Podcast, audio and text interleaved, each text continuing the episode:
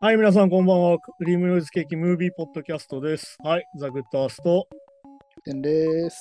ろしくお願いします。ますはい、じゃあ今週も映画の話をしようかなって感じなんですけどうん、まあ、ここのとこね、いわゆるドラッグやら、なんだろうな、アホなインフルエンサーの話やらしてたんだけど、うん。今回はまあちょっとその、なんだろうな、時期的にね、ちょうどあの、2022年6月末っていうのがちょうどあの参議院選挙前っていうんでね、まあそうですね。はい。ちょっとあの民主主義的な映画を見ようかなっていう話でうんはい、はい今回選んだんだけど、まあ、今回の映画、あれですね、あのブラジル消えゆく民主主義っていう、うんえっとまあ、2019年のドキュメンタリーで、はいまあ、ブラジルっていうのは、まあ、結構ね、その調子のいい国だったんだけど、気づいたら、まあ、今のよく言われるそのブラジルのトランプと言われてるボルソナーロっていうのが大統領になってるようなうん。状況にあって、まあ、それがなんでそうなったのかなっていう話のドキュメンタリーなんだけど、はいはまあじゃあまずキャプテンどうでした見てみて。い。まあそうですね。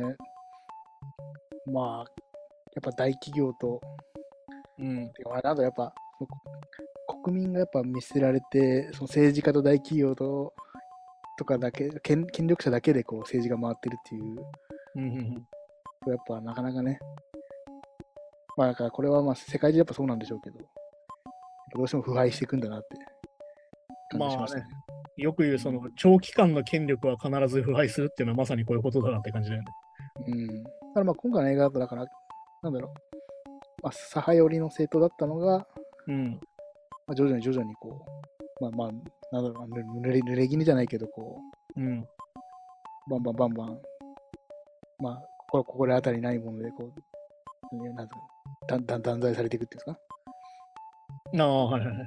だ断崖か、断崖されていくみたいな話の流れで、まあ、確かにあんあんまこう、やっぱ、まあ、ブラジルっていう国うんの。特性なんかも、ちょっと日本とはね、こう、なんか、あんま性質が違う感じはするんですけど、うんうんうんでもやっぱこう、まあ、なかなか、まあ、えぐいなとういんう話でしたね。まあだから、まあ、ブラジルってさ、まあ、2000年ぐらいはすげえ経済の調子がめちゃくちゃ良かったのよ。うん。うん。あの、有名なのはブリックスって言ってさ、うん。あのブラジル、ロシア、インド、中国っていうさ、その2000年初頭一番経済成長した国っていうのに入ってて、うん。うん。あのブラジルがね、さっき言った3つの国に混ざっててさ、それぐらい要はめちゃくちゃ良かったのよ。うん。で、まあ、なんなら、なんならこう、債務とかもほとんど返しちゃっおお。て、うん、いわゆるその、なんだっけ、国際通貨議連か、に借りてた、基金から借りてたやつも全部かほぼ返せちゃって、おお。あるいは貧困もほぼ解決したみたいな、はいはい。みたいな状態だったのよ。うん。で、まあ、ブラジルだと、まあ、隣のコロンビアとかもそうだけど、まあ、麻薬戦争的なものもあったりとかして、うん。で犯罪問題もめちゃくちゃあったんだけど、うん。まああれじゃん、オリンピックやったりとかしてすげえ調子が良かったわけど。ああ、まあ確かにね。はい。でまあ、それがね、まあそもそもどういうものかっていうと、まあその、まあなんだよね、えっと、ルーラ・ド・シルバっていう、ド・シルバっていう大統領が就任して、うん。まあこれがさっき言った左派というか民主派のいわゆる労働党出身の大統領がそれをリードしたってことなんだけど、うん。まあでもそもそもブラジルの歴史をたどるとね、まあだから逆に言うとこれ韓国とかにも結構近いんだけど、うん。あ、そうですね。僕もちょっとそれを思いましたね。うん、大統領を、要はその、なんだろう、大統領になった後に、罪に問えちゃうというかね、いろいろ。ああ、ていうかあれなんだよね。いわゆる軍事政権下っていうのがすごい似てあて、そあ、そこか、そこが見てるんですね。あなるほど。そもそもそのブラジルっていうのは軍事政権がまあ20年以上続いて、20年ぐらい続いて、21年かな続いてて、まあその間選挙も行われてなかったうん。状態だったんだよね。で、うんまあ1989年に初めてこうブラジルで選挙が行われるんだけど、もう1989年最近じゃねえかって話なんだけど、まあ、いや、確かに。もうね。俺もう生まれてるわみたいな話だからね。うんまあ、そうですよね。で、まあ国会議員がまあ433人いるんだけど、その中でね。うん。で、貧困層と労働者階級出身の国会議員、はい、何人いたでしょう ?433 人中。これ映画出てきましたっけ うん。何だっけな。あ、でもまあ、10分の1ぐらい。 10分の1だと40人ぐらい ?45 人ぐらい。 40人ぐらいか。うん。えっ、と、しゅ貧困層、労働者階級出身の人は、たった2人です。 2人。要は、なかなか国会議員になれないんだよね、そもそもね。まあまあ、そうか。うん、要は、貧困層出身とか、左派とかの人たちは、そもそも国会議員に、要は東京で勝てないんだよね。まあ、そうまあ、そうですね。うん、なんでかっていうと、識字率とかがすごい低いから、そうか、そうか。そもそも文字が読めたりする人が、そもそもいわゆる階級が上の人しかいないっていう状況がある。うん。で、まなるほどあねだから、このさっき言ったルーラ大統領自体もも、なかなか実は国会議員になれなくて、それでね。うん、ああ、そうですね。はいはい。このね、選挙で何回も落ちるっていうのはまあ出てくるんだけど、うん。まあ、ちなみにこれなんでかっていうと、まあ、さっき言ったブラジルのさ、人種分布っていうのも結構重要で、うん。ブラジルって白人が48%なのよ。はいはい。ってことは有色人種が52%いるんだけど、うん。さっき言ったその貧困層と支配層っていうのは完全に分かれちゃってて、当時のブラジル。うん。はいはいはい。で、支配層がほとんど白人なんだよね。さっき言った字が読めて字が書ける人のほとんどが白人なのよ。うん。ってことは、投票に行く人がほとんど白人だったんだよね、もともとね。まあまあ、そうですよね。確かに。そうなっちゃいますもんね。確かそうで、まあかなかなか勝てなかったって話もあって、で、まあ、うんね2002年にはルーラが大統領になるんだけど、に。うん。でも人口自体はさ、さっき言った貧困層の方が多いわけよ。さっき言った52%だからね。48対うん52だから、ねはいはい。要は、でもこれも、これ一個問題があってさ、これだからあたうん新たに生まれた民主主義だから、ここの段階で出てくるのって。うん。一個問題があって、そもそも人種が、人口が多いから勝ったんだけど、大統領選でね。うん。だけど、そもそも政治基盤ってもの自体がないわけよ。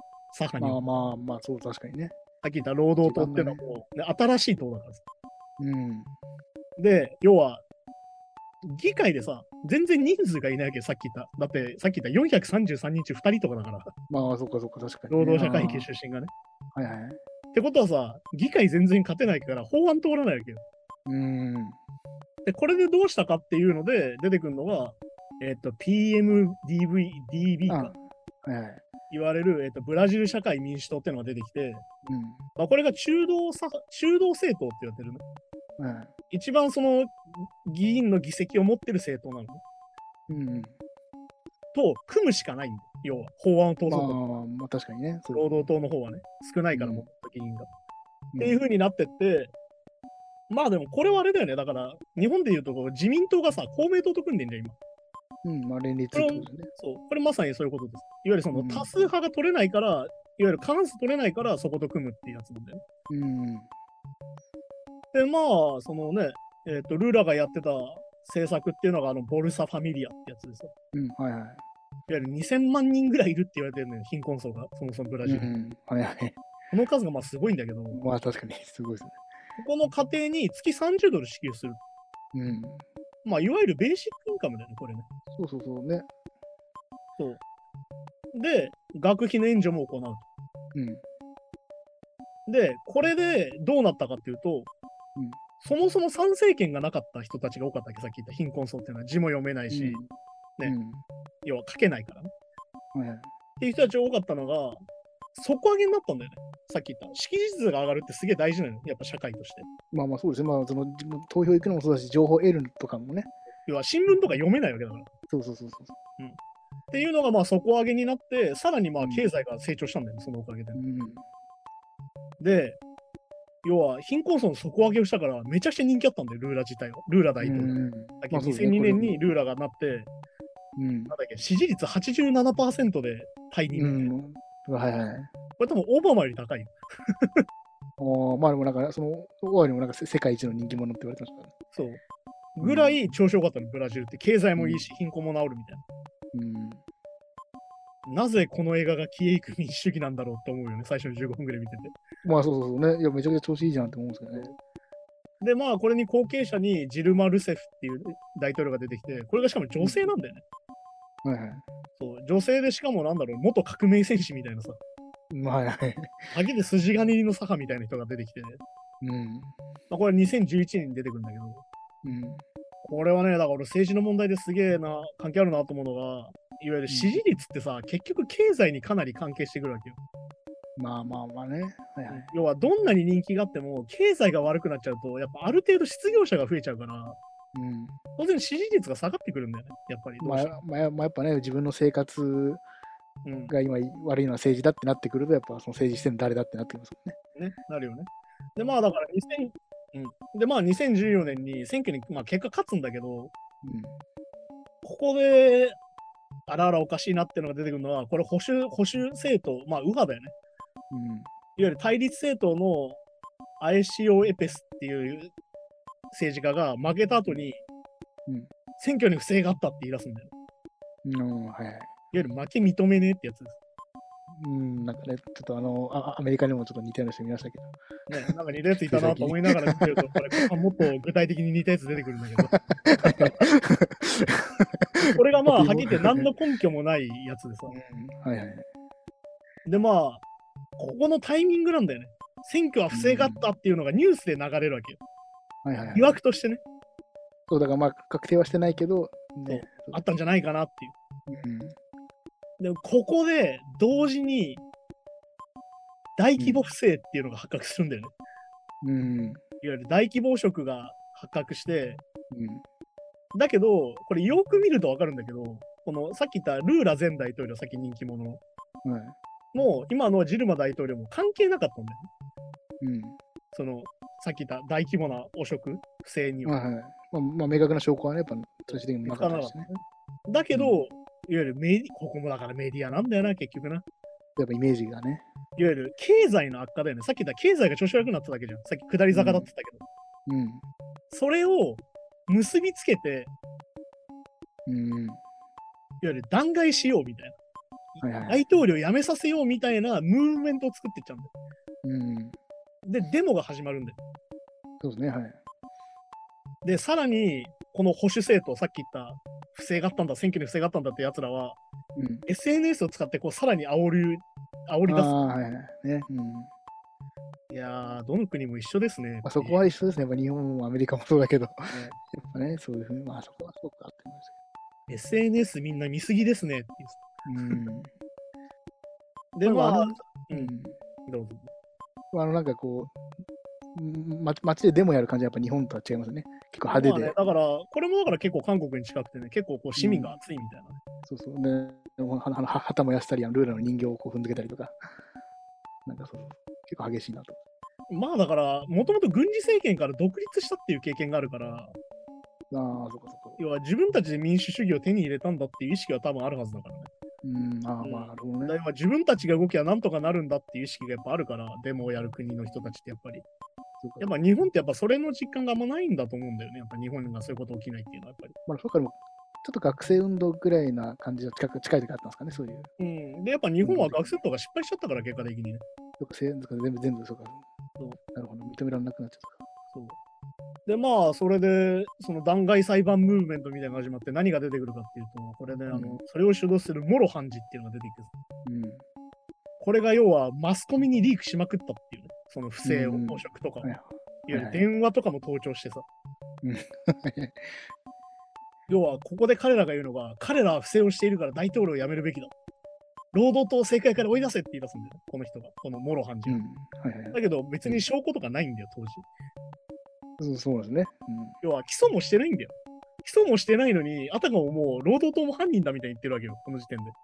うんねメディアはメディアでそれを鵜呑みにしてね、流すっていう。できますそうだから要はマスコミはさ、このモロハンジを正義のヒーローだっつってさうん。いわゆる今まで長いことあったブラジルの不正を全て正すヒーローなんだっていうので、うん。もう完全にその、反大統領みたいなのが始まっちゃうんだよ。反大統領運動みたいなのが始まっちゃうんだよ。うん。でちなみに今んとこ、労働党に関する不正の証拠は何もないっていう。そうなんですよね。あれすげえな。なんかおかしいなっていう。そのそうしかも、でもね、これでできますけど、関係者とこうと結構そのと捕まえてるやつもね、あるけど、裁判通さずにね、そう引っ張ってこれちゃうっていうね。なんかあれだもかならなこれが結構ブラジルのシステムの問題で、いわゆるその検察と判事が一緒になっちゃってるから、いわうん、なるほど。ゆるその検察がさ、罪を探してきて、こういうのがあったんですっていうのを裁判官に渡すんじゃなくて、裁判官が検事を、検察をやってるから、うん、そこでなんとかできちゃうんだよね。要はごまかせちゃうんだよね、実はね。うん、そうかそうかそうか。要は、起訴しますかしませんかっていうのをできちゃうから、検察だけで、最初はね。うん、で裁判に持っていくってことは、検察はできるわけよ、その時点で。うん。で、さらに裁判官だから、なんならそこで裁けちゃうわけど。ああ、ね、だから弁護士とか関係ねえみたいになっちゃうけど、じゃあ、き検挙からその判決まで結構じゃあ、めちゃくちゃ早いっていうのが出て一くる人一人の人に権力が集まっちゃったわけですね。そうあだーから三権分立がもはやできてないって話なんだけど、ここなるほど、なるほど。ので、まあ、この弾丸裁判が始まったんだけど、これだから監督がさ、あの国会の中に入って、こう、取材していくじゃん。うん。で、こう、会議とかの映像も流れるんだけどさ、はい。実際この弾劾かけられる時の嫌疑あるじゃん。いわゆるその疑惑が、よくわかんないんだよね、映画見てても。で、監督もよくわかんないって言ってんだよね。うん。うん、そうそうそうそう。え一応なんかあのでこれなってんのみたいな。不正不正のアパートが、みたいな、なんかね、さ最初はそこでうんかける時点でまあ結局雰囲気のみで俺これひどいかなと思うのは経済を悪くしたからとかいう国会議員が出てくるんだよ。うん。うん、はいいやい。や経済を悪くしたから弾劾するってさそれダメじゃんっていう。それはあのそうです選挙で新しく変えればいいじゃん大統領って話じゃないですそかうそうそう、まあまさにまさにね。 そこがそうなんだよな。要はだから、えっと、弾劾弾劾裁判ができる条件っていうのがあっていわゆる反逆罪じゃなきゃいけない、本来いわああ、そこゆるなるほ国ど家の転覆を狙ったとかそういうことじゃないと弾劾できないはずなんだよね本来うん。なのにそういう感じになってる確かに経済が失敗したかどうかを、まあ、国民がね、決めることですもんね。で、ここでなんだっけ、なんか若いさ、ちょっとあの、黒人系の国会議員の人がさ、なんか本音が、本音みたいなの言ってさ、うん。あの、彼女はやっちゃいけないことをやったんだって言うんだよ。うん。で、それ何なんですかって監督が聞いたら、彼女は妥協しなかった。うん。この不況の状態で、富裕層とか銀行とか増税すると言ったと。うん。あ、はいはい。で、この経済危機を乗り越えようとしているときにこういうこと言ったから、いわゆるそのエリート層だよね。富裕層とかから、この国を支配してるのは俺たちだぜっていう話になるわけど、うん。そんなこと言う大統領はやめさせちゃおうぜっていうのを言ったっていう話が出てくるんだよね、これでね。はいはいはい。で、この時点であれあれおかしいなっていう。まあそうそうそう。確かにね。そう。だからこれ、はっきり言うと民主側につきすぎたって言われるんだよ。原因が。うん、そうそうそう、そういうことですよね。おかしくないだって民衆のために働いて何が悪いのじゃないてかね、なんかもう民衆の投票とかね、あれで選ばれて大統領になってるんだけど、だけど、結局さっき言った議会の権力を持ってるのはそっちってことなんだよ、これは。そう完璧そうそう、ね、そういう構造ですもんね。そうだからさっき言った民主主義が始まった。うん。だけど、議会はそうなってなかったけど、さっき言った支持基盤がないから、さっきう言った。っん、ってことは、議会の中っていうのは、やっぱりさっき言った軍事政権下の名残がめちゃくちゃあるってことなんだよ。うん、だから基本的にし支配層っていう人たち、さっき言ったエリートとかさ、起業家とか、実業家みたいな人たちの息がかかった国会議員ばっかだったってことね、この時点でブラジルってそうね。はいはいはい。で、結局その、なんだろうな。なんでこれで弾劾裁判できんだろうなって見てると思うんだけど、うん。だけど始まっちゃうんだよね。はいはいはい。で、まあこれでデモの写真が出てくるんだけどさ、うん。あの、明らかに弾劾反対派の方が多いっていうさ、まあまあ、だからそうですね。はい。あれこれ、群衆的には別に弾劾反対なんじゃねえのぐらいの人数の差なんだよね。写真、絵とか映像見る限りさ、うん。集まってる規模を考えるはいはいはい。と。なのに、明らかに多いのに、議員たちはさ、うん。さっき言った、ね、支持基盤、支支持母体がさ、うんいわゆる右派政党の方が多いから、はいはい。弾劾しちゃうんだよ。ここで結構まあ、映画としてはショッキングな展開だなっていう感じなんだけど、だまあ、できちゃうんですもんね。だって別に。できちゃうんですすよ。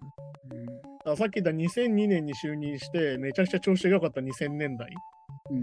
ていうのが2010年に入って悪くなって、これ大統領段階するとこまで来ちゃう。うん、ね。そうだから、はっきり言ってさ、これ全て責任を追っかぶせてるわけよ。今の大統領に、その女性そうその。うそでう。うん。はい。これってさ、はっきり言っていいクーデターだよ。 こんなんできるの。うん、まあほんとそうそうそうそう。だって、でもさ、軍事政権ってどうやってできるか知ってるって話だよね。ああ、まあそうか、クーデターつけもんです。ああ、まあクーデターを起こすから軍事政権ができるんだよね。基本的に。軍がクーデターを起こして大体軍事政権になるわけだから。そうでさ、やってること一緒なんだよ、ブラジル。と。ああ、そうか、昔と一緒なんだ。そう。やってることでしょ。要は責任を悪いやつに追っかぶせて弾劾して、俺たちが乗っ取る、うーん、まあそうかそうかそうか。で、要はだか、ただ全然民主的じゃないですよね、その時点でまずね。で、要は国会議員が600人近くいるじゃん、さっきの数字見てたら。うんさっき言った議会が全然注目されてないんだよ。、うん、まあはい。要は、そもそもさっき言った大統領を選ぼうみたいなのは民主になってるけど、国会議員を選ぼうっていうふうにはなってないわけど、全然。そうか、ああ確かに確か段階として。うん。だからさっき言った国会議員側はやっぱり権力側についちゃうんだよね。うん。いわゆる支配層側についちゃう感じなんだよ。うん。これはなんか日本も近いですよね。まあ、国確か会に議ね。議員に興味が実はみんなないんじゃないかっていう。うん。まあでもね、もそもそもそもあの日本は総理大臣がもうそもそも選べないっていうのもあるんだけど、まあ、だからちょっとそこそこは確かにね、このなんかその、あのだからだから総理大臣だけ人気でってことは日本はありえないじゃないですか、そういうことは。いやでもあれじゃん、小泉の時とかってそんな感じだったじゃん。国会議員っていうよりは小泉が人気ある感じだったじゃん。要は中道政党の副大統領がつくんだよね、今度ね。だからさっき言ったうん。連立政権だからさ。はいはいだけど、 これがすげえのが、あのすぐ腐敗がバレるんだよ、今度ね。また同じように。うん。だけどさっき言った、こっちの方が具体的な罪が出てきて、うん。これもだから盗聴なんだけど、モロハン氏の。うん。で、まあすぐ辞任になる。はいはい。えっ、と、なんだろう、分かりやすく、まあ、左派が負けましたよね。えっ、と、画面から言うと、こっちが左か。左派が負けましたと。左派が落ちました。で、今度、はい中道になります。うん。はい、また腐敗でいなくなりました。はいはい。で、今度は、さっき負けた、中、いわゆる右派政党ね。うん。右派政党の、さっき言った、こんなん不正だって言ってたやつが今度、まあ、大統領になろうとするんだけど、うんこいつの腐敗がバレますと。うん。はいはい。で、なった時に何が残ってんのかなっていう話なんですよね。うん。左から順番になくなってるわけです。まあそうそうそう、確かにね、この流れだとね。そう。残るは、はっきり言って、あの、一番右にあるやつですよ。一番右ですよね、だから。一番こっちにあるやつですよ。この、ここにあるやつです。うん要はそうか、そうか極右政党しか残ってないんですよ、この時点で。っうん。てなって、出てくるのが、キリスト教福音派なんですよね。うん。あでもこれ、アメリカのさ、さっきの中絶の権利の話もそうなんだけどさ、ーまあちょっとね、近いとこありますね、確かにね。この人たちが言ってること一緒なんだよね。家族のためにとかさ、うん。キリストのイエス様のためにとか言っている人たちばっかなんだよね、やっぱね。ああ、まあ確かにね。ね。あれ、民主はみたいな。まあそうそうそう、本当そうなんだよな。で、これでさ、またひどいのがさ、要はさっき言ったテメルっていう次の副大統領が決まったときに、さっき言った腐敗が見つかったわけよ。うんこの人も。ってことはさ、また弾劾するべきじまあそうそうね。だっゃてん。議会は同じ。ように。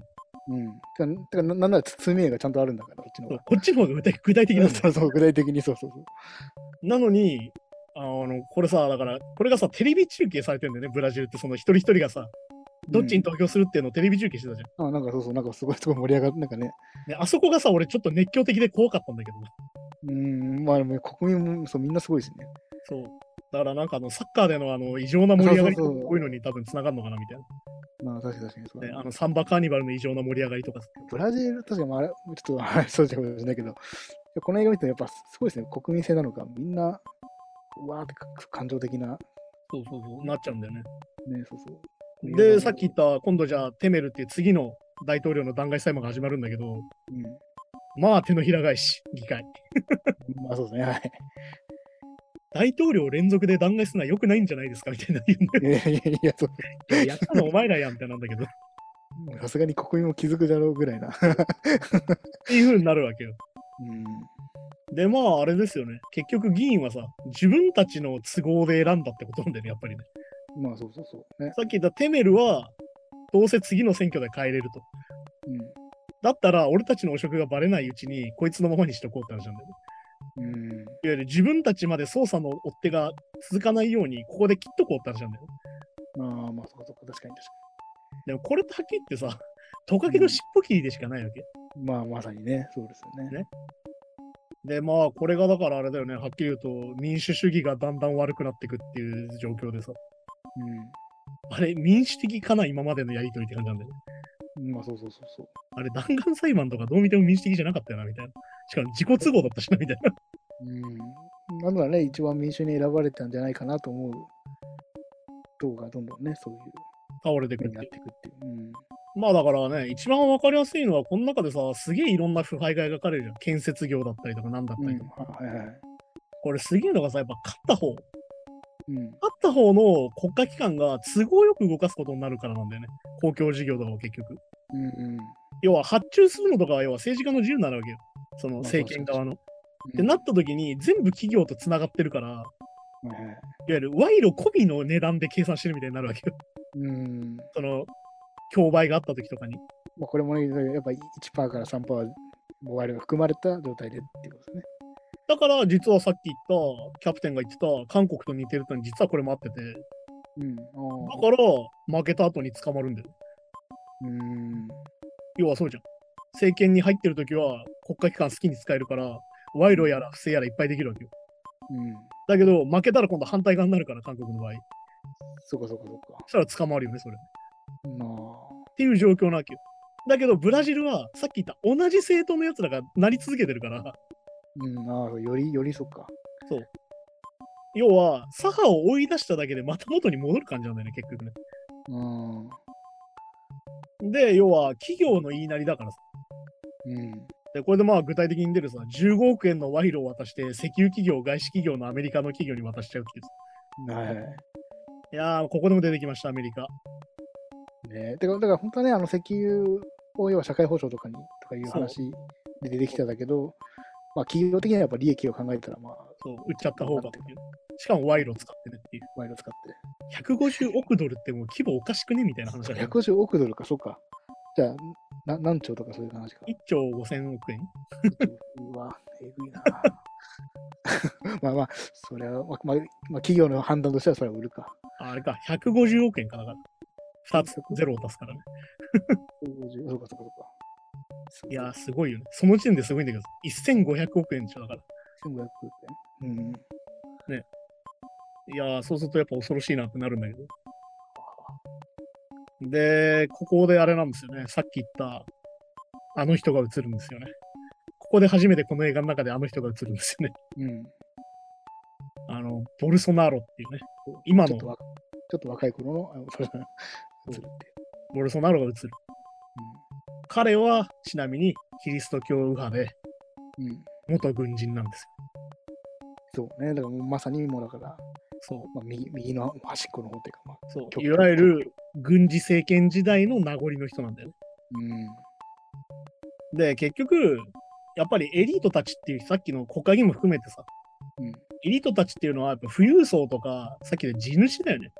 だからこれ、うん地主っていうのも結構ブラジル出てくるなと思ったんだけど、ああ、ま土地持ってる人たち。あそうですね。あと、まあ、いたら大企業だよね。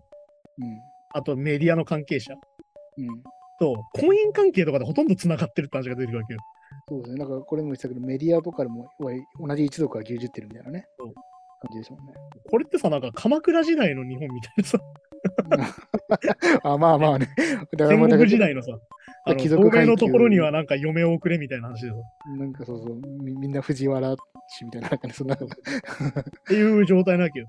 ん、確かに確かに。で、結局そのグループがさっき言った、えーまあ言ったやつ中道も倒れ、保守も倒れってなったから、うん。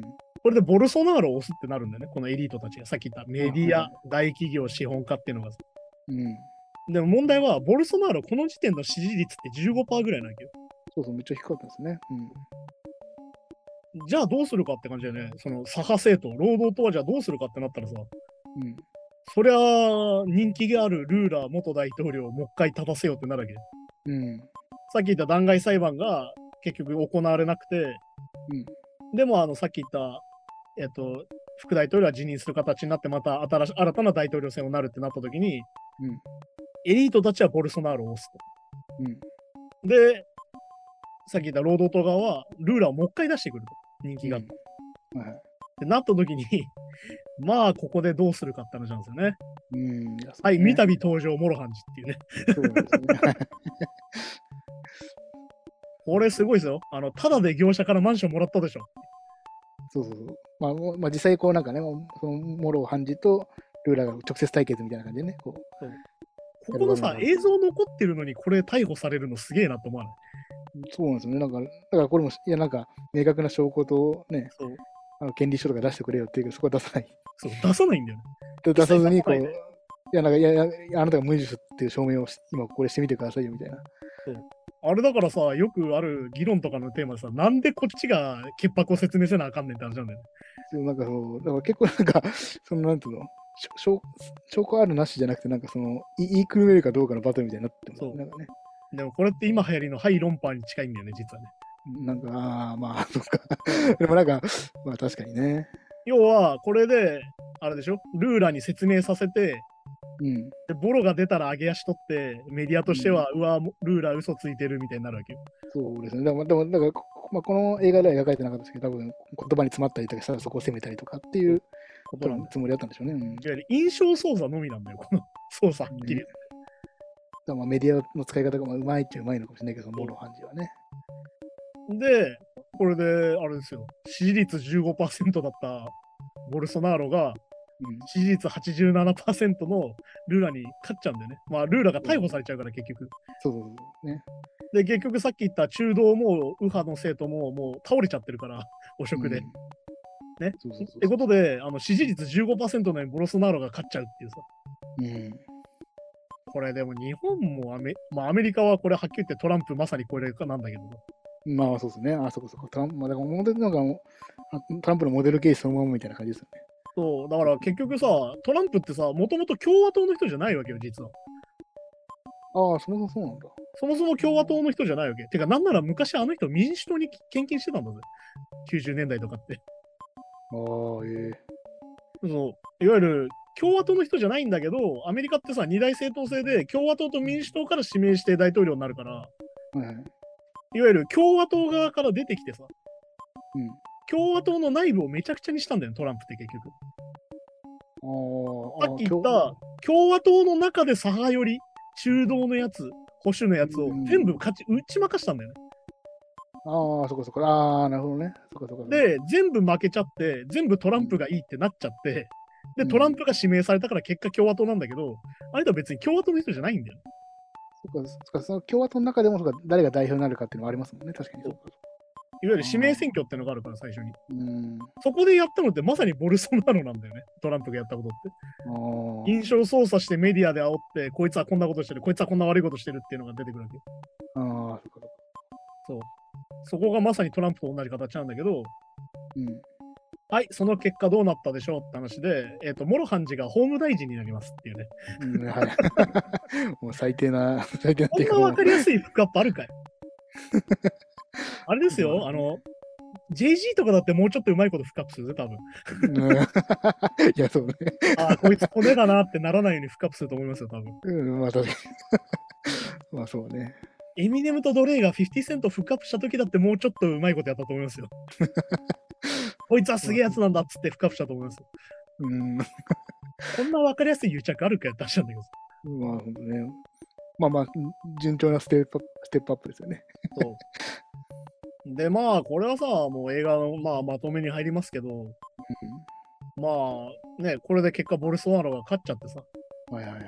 ね、本当にさっき言った民主主義として出てきた労働党が、うん、出てきてから消えるまでをまさか追っちゃうドキュメンタリーになっちゃうっていうね。ねはいはい。そうですね。そうまさに民主主義が消えてって、こっから出てくるのは多分権威主義だよね。そうですね。うん、ボルソナロ的、まあだからトランプ的な権威主義だよね。まあ、でも消えてってっていうか、多分最初からもうあんまなかったって、まあ、これでも出てきますけど。そう。だからそもそも生まれてから育てなきゃいけなかったって話なんだよね、やっぱ民主主義をうんそうそうそうそそこがやっぱ足りてなかったっていうのはこの映画で言われてて、まあだから、この中でも出てくるけど、ついに仕掛けてくるのは富裕層だと。う。うん。はさっき言ったメディアスクラムだったりとか、いはい。ね、汚職の疑惑をかけて、判事をこう、ね、やり玉に上げて、うん。その政治家をやり玉に上げてさ、判事がつそれを使って。だってささっき言ったようにだってメディアが同じ一族でやってんだったらね、そう。そんなのややりたい放題ですねやりたいテレビも放題です新よ聞も。で、さっき言ったモロ判事はさ、さっき言った曲、生徒と繋がってたわけだから結局。そうそうそうそモロ判事やりたい放題じゃん、そんな。っう。うん。てなって、まあ、この中で、あの、なんだっけ、有名な言葉として出てくる、うんじ実は富裕層が常にこういうのを仕掛けてきてて、そしていつも富裕層が勝つんだと。そして民主制っていうのは何かっていうので、うん。民主制が成り立つのは富裕層を驚かしてる時だけなんだよと。うん。ああ、ね、これいい言葉ですね、確かにね。要は富裕層がやべえ、これじゃやべえって思ってる時が民主,、うん民主制っていうのが成り立ってる時だよと。まあ、そそれ以外は全部、あのもうそう独裁みたいになっちゃうっていそう要はさっき言ったみたいに、富裕層はさ、儲かってればいいわけよ。う。うん。で貧困層なんて関係ねえわけ、はっきり言って。まあそうね。はいはい。で、民生がうまくいくと、富裕層のお金がなくなるわけよ。税金増やしたりとかされるからね。うん。そうすると、やべえってなると、またさっき言ったメディアスクラム組んで、印象操作して、そいつを消すっていうのをずっとやりたがってるわけよ。あだからこれ、象徴的でさ、あの、掃除のおばちゃんに話しかけるシーンがあるじゃん。あ。はいはい、そこね。はいはい。で、掃除のおばちゃんよく政治わかんないんだけどって話をしてさ、でも、あれだったんでしょって、さっき話してた、選挙って不正だったんでしょって言っちゃうんだよね、そのおばちゃんがね。うん。でもこれって本当に印象操作が成功してるわけよ。まあ、そうかそうかそうか。なるほどね。確かに。要は、よく見てない人、テレビとか新聞とかをちょろっと読む人とかでは、あ、不正選挙あったんだなって思っちゃうんだよね、やっぱね。こんだけやられるうと。んまあ、そうね。そうそれが本当に印象的でさ。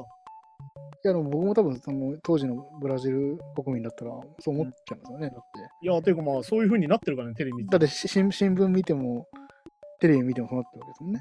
そうで、まあ、でまあ、ネット見たらネット見たら、その SNS とかで、ね、さっきみたいな、右派が発信してるの見ちゃったら、あそうそうそうなんだ、そそうれながんだ真実なんだでもありますもんね。ニュースとかまとめ記事も全部そういうわけだからね。まあ、だからそこに、あれでも、よく考えたら、明確な証拠なくないって、やっぱ、そこまでなかなか行く人って、ないないない。ないじ要ゃなはでいすか隅まで読まなきゃいけないからね。そうそうそういうもんなんだ、でも、ね、まあ。だからまああ、、ここで出てくる、あるものはメディアを、あるものは油を、あるものは石を持ち、そういう者たちは民主主義を嫌うのだっていう。はいはいはい。さっきのあの、驚かしたって、驚かされる側の人たちっまあ、だから、全部、だから、利権とか特権を持ってる人たちですよね。だから、いわゆるね。ていう話なんだよね。でまあ、これをさ、だからさっきなんでトランプの例え方かっていうと、トランプとボルソナロがどういう視点で出てくるかって話なんだよね。うん。うん。いわゆる民主側から、要は民主側も投票してるわけよ、ボルソナロたちに。はい、まあ、そうですよね。なんでかっていうと、うん。これだから先週とか先々週にも話してた、ブラジルの人口比の話があったじゃん。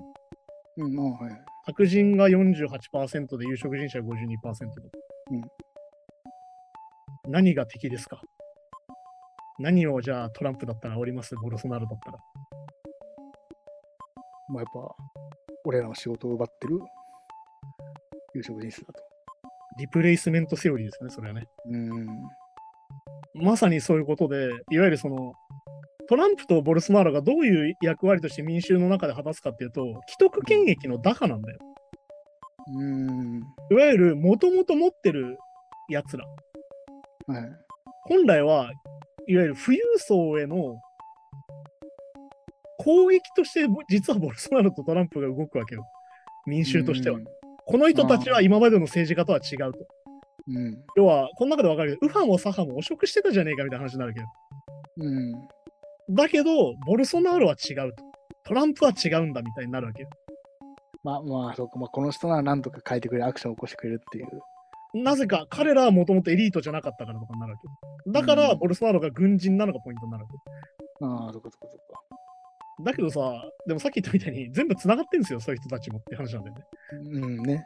結局ね。っていうのでまた悲しくなるわけなんだけど、だって、その、要は、これも出てきたけど、その、ボルソナロの知ってる大企業たちは別に、その思想に感銘したわけじゃなくて、そそうっちの方が都合が良かったんですもんね。だからボルソナロにつこうぜってなったわけ。ってことは、ええじゃあそうボルソナロは大統領になったら俺たちのことをよろしくねって感じだけど、っていうことですね。ああだから要はもう上辺すらないっていう。うん。いや、そうそうそう。だから民衆たちはさっき言った既得権益打破の役割としてボルソナロとかトランプに投票するんだけど、うん。結局でもボルソナロもトランプも企業側に実はもう取り込まれててすでにうん。て都合が悪いことはしませんよそりゃっていういうかまあ、そそういうのからの支援で成り上がってたりとかもね、多分するんでしょうね。っていうのは見えてないんだよねさっき言ったニュースとかメディアではこれはこのドキュメンタリーは内部をずっと追ってたから見えてるだけであってうん。うん。この時に同時にやってたたブラジルのテレビとか見てる分には分かんないんだよねまあそうですよね。確かっていうのがやっぱこのメディアスクラムみたいなものの怖さ、いわゆるメディアヒステリーだよね。いわゆるその、うん証拠も何にもないのに、こいつだから悪いんだってめちゃくちゃ叩くっていうのはさ、ね、何週間前に話したコカインの話だって黒人差別の話だって全部一緒になってに。うる。ん。ああ、まあ確かに確かにそうか。矛先が違うだけっていうさ、うん。まあこれが社会的に悪いんですよってそう。共共通認識にしちゃえば、まあそういうものってなっちゃいますもんね、どうしてもね。だけど、今週のニュースのオープニングで話した、いわゆる多罰的な社会。誰かに罰したい、誰かを罰したいっていう社会はまさにそういうもんだっけ。ああ、なるほど。じゃあ次は誰を火あぶりにしようかって話だからね。ああ、なるほだから全部実はつながってて、だからこれがブラジルだからとか、日本関係ねえやとかじゃなくてさ、全然関係ありますよと。うん。うん。うん、全然日本もこうなりますし、なんならもうなってるかもしれないですよ、緩やかにって話だから。だって変なし、その特定のあ何せ政党の議員がおめちゃくちゃ多いっていうのは日本も一緒っちゃ一緒ですもんね。いや、そうですよ。いわゆる政治基盤が成り立ってるところと成り立ってないところが明確に分かれてますから、ね。そうそう分かれてますからで、支持基盤が決まってて、さっき言った組織票が強くてさ、ね。だからやっぱり民衆が立ち上がらない方が勝てますよみたいな世界になってるわけだからね。うん。で、まあ、これがさ、その2019年の映画で、この後どうなるかって言ったらコロナが来るわけですよ、ブラジルにうん。はいね。はいはいはい。これがまあ、結構その、この中では描かれないけど、当然2019年の映画だから。うん。あの、ブラジルってどれぐらいかって話なんですよね。まあ、ココロナの被害ですかねコ。ロナの被害が。ちなみに、感染はね、うん。うん。 3220万人。はいはい。これ世界3位なんですよ。さ3000 3200は、そう3220万人。めちゃくちゃ多いな。うん。で、しかも死亡者ね。うん死亡者が67万人なのよ。おー67万人死んでるわけ。で、これは本当にボルソナロが何もしないからなんだよね。コロナは風邪だと。うん。で、実際彼はかかってんだよ、2回ね。まあそうですね、自分がかかったこで、これは金持ってるから治療できるから治っちゃうわけよ。とそうか、そこか、そこもね、そもだからトランプがなった時に、こんなのは大したことねえって言ったのも一緒で、いや、うんお前らはめちゃくちゃ金かかった治療が受けれんじゃんって話なんだよ。そうなんですよね。だけど、受けれない人はバタバタ死んでるわけよ、この状況。うん。うんで、これが何が異常かって、まあ、アメリカ異常なんですよ。アメリカ何人死んでるか知ってるこれ。コロナで。わかんわかんないです。 100万超えっすよ。101万人死んでるんですよあ、コロナだけで。そうか。アメリカ8700、8740万人かかってるんですよ、コロナに。で、100万人ってことは。これだからねうん、ちなみに2位のインドの倍なんだよ。てかまあ、ひその比率で言えば、何、いい十十何パーセントそうえー、そうか、そうなのすごい。いや、それはそう。インドは4340万人かかって2位でね。ってことは倍かかってるわけ、アメリカって。インドの。でも人口はインドの方が多いから、ね。 4分の1ぐらいですもんね、アメリカのね。で、インドはちなみに52.5万人死んでるの。うん。で、ちなみにインドの大統領も、インドファーストとか言ってきたんで。ああ、やっぱそうなんだ。まあ、まあ、いわゆるナショナリズムのそう。みんなね、そういうそう。で、まあ、ちなみにこのインドファーストは、カッコ、カッコ閉じがあってうん、カッコヒンズー教ファースト。ああ、まあそこ、まあそこね、カスト制とかいまだにある。だから、やっぱそういう人たちに対して厳しいんだよね、やっぱり。貧困層に対して。で、ブラジルね、これ異常なのがさ、さっき言った67.1万人死んでんじゃん。うん。感染者が3220万人なのに67万人死んでんだよ。そう、だから。ってことは、 10%死者数だけだと2位なのよ。そういうことか、そういうことか。ああ、確かに。で、比率から考えたら、結構死んでるわけよ。いや、だいぶですよね。うん。てかもう、アメリカとそんな変わらんぐらい死んでるわけ。うん。っていうのを招いたのはボルソナロなんだよね。まだから本当にこのコロナ禍にかかった時の指導者が誰かでこんだけ結果が違うってことなんだよね、やっぱね。あ、しかもさっき言ったように、多分、その、支配層と貧困層で、その、その、しし死者数も、全然違う。あ感染者数も違う、違うってことね。そう。アメリカの場合は、だからエクセンシャルワーカーだよね。コンビニの店員だったり、看護師さんだったり、駅の乗車員の人だったりとか、バスの運転手だったり、人たちがめちゃくちゃ死んだわけよ。うん。要は休めないから。ね、確かに。だけど、富裕層は、もうただ引きこもってるだけじゃん、みたいな。家から出なくていいんでしょ楽でいいじゃん、みたい確かに、だからその、リモートワークしようっていうのもね、な。ないわできけるとこできないとこもあるからね。ねえレジ打ちにリモートワークもクソもないからね。うん、そうそうそう。っていう風になって、めちゃくちゃ死んだわけですよ。そして、富裕層はこのコロナ禍でさらに所得が倍になったとか言ってるわけよ、アメリカとか特に。まあまあね、うんよく聞きますね。だから、こんなんじゃダメだよね、やっぱね。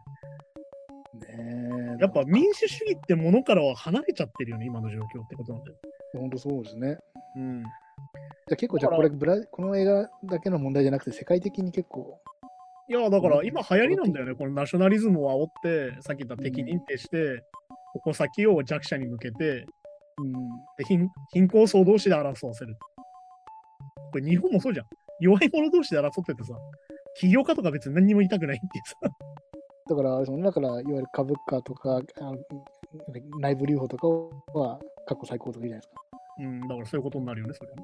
でもでも貧困層は日本でどんどん増えてるとか。だけど、さっき言ったみたいに臨地方式でさ、次は誰を叩く、誰を燃やすってやってるうちは弱者同士でやってるから。まあね、そうなんだよこれをだからね、フランス革命みたいに貴族全員ぶっ殺すみたいになっちゃえばいいんだろうけ ど、そういうふうにはならないでしょ。なかなか上には向かないですもんね、そういう怒りの矛先っていうのは、まあ。だから結局やっぱ弱者同士で殺し合ってるんですよ。だから日本もそんな変わんないんですよっていうね。うん確かに確かに。までもあさっき言ったさ、韓国とかそのブラジルが異常にその、なんだろうな、盛り上がりやすいっていう国民性もあるんだけど、うん、さっきでやっぱり自分たちで民主主義を手に入れたって意識がやっぱ強いんだよね、逆に言うとね。そうまあ、まあ、あとは大統領制っていうのはありますよね、そういう。うん。いや、でも軍事政権からやっぱ独立したって意識が強いから、そもうそそこが、そこの方がでかいんだ、一番。そう要は日本は実はそれがないんだよね。日本の歴史を見ると。うん、まあそうか。要はアメリカに占領されて、アメリカに渡された民主主義だって話でもあるわけよ。これ、右派的な人からすればね。アメリカが作った民主主義なんだ。いわゆる帝国主義だったから、日本っていうのは。そうかそうかそうか。で、自分たちから民主主義になったっていう意識がないんだよね、多分ね。はっきり気言っちゃづいた気づいたらみたいな感じなのか、じわうじと。わ。気づいたら民主制だった。気づいたら民主主義でしたって感じなんだよ。ああ、なるほどね。だから民主主義が奪われてることにも非常に鈍感でって感じなんだよまあまあ、なるほどね。ああ、そっかそっか。ね。ねえ、だって茂木がさ、消費税下げたらさ、3%年金カットしますんでよろしくみたいなこと言ってるわけじゃん。うん、ねなのに、デモとかね、暴動が起こんないわけよ。確かにね。うん、いや、ブラジルだったらとっくに暴動が起きてると思いますよ、多分。まあ、あのそうですね。だから、さっきみたいに、あのね、こう、に人形作って潰したりとか、みんなで旗燃やしたりとか、ん本当は、そうか、ブラジルだったら起こるレベルのものなんですかね、うん日本で考えると。日本で考えたらっていうね。ねう、ん麻生が温暖化のおかげで北海道の米がうまくなったとか言ってるわけだからさ。そうですよね。いい加減にしろって感じはっきり言って。 てか、てかなんだろうその、なんか、ね、民営化しますみたいなのも言ったじゃないですか。明はいは確いな水道を。うんと、かあの時点で本当はバーって、そう、ならなきゃいけないんでますあよ。まあまあ、デモとかあったんでしょうけど、そんなに報じないし、そうそうそう。まあ、デモなんか迷惑だからやめろよってみんな思ってる。人が多いわけじゃん、やっぱり。迷惑かけるもんなんでしょうけどね多分ね。 いやーだからね、本当にこれを見てね、暗い気持ちになりながら来週の映画です。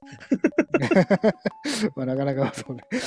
じゃあ来週はって話でね、まあこれをだから今、その先週も話したインフルエンサーだったりとか、この権威主義的なものうん。うん。を生んだのは何なのかなって考えたときに、うこれはっきり言って Google のせいなんじゃねえかなって思うことがいっぱいあるわけですよ。